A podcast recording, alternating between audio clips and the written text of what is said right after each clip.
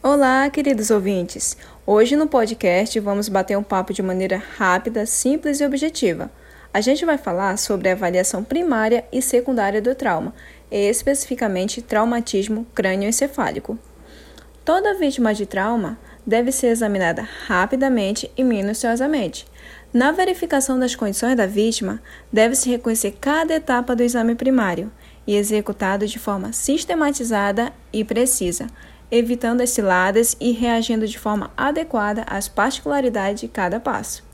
É importante ressaltar que o tempo é fundamental em situações reais. A avaliação, a reanimação e o tratamento podem ocorrer simultaneamente. Mesmo assim, as prioridades não devem mudar, devendo-se sempre obedecer à sequência do exame primário, A, B, C, D e E.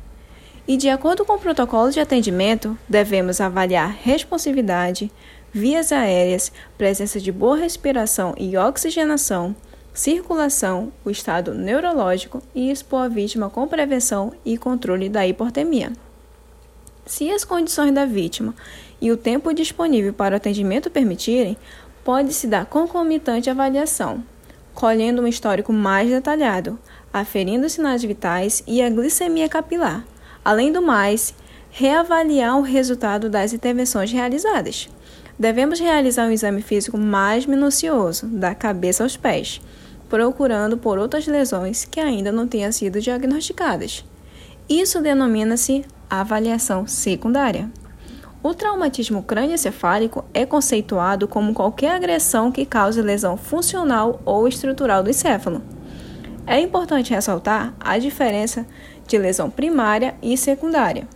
Lesão primária é aquela que ocorre no momento do trauma, podendo ser difuso o sangramento, fraturas, entre outros. Lesão secundária desenvolve-se após um trauma por causas neurológicas, como o aumento da pressão intracraniana, ou por causas sistêmicas, hipoxia, acidose, por exemplo, repercutindo no tecido cerebral.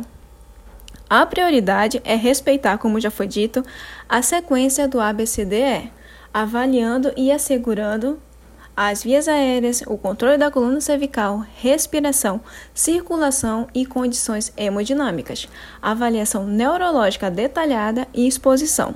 Porém, garantindo a estabilidade da temperatura. Durante o exame neurológico, deve-se observar a presença de outras causas para alteração de consciência, como abuso de substâncias psicoativas, hipertensão arterial e a hipoxia sistêmica. O nível de consciência vai variar conforme a intensidade do trauma, oscilando desde a vigília até o coma. Para uma avaliação simples e rápida, utiliza-se a escala de coma de Glasgow.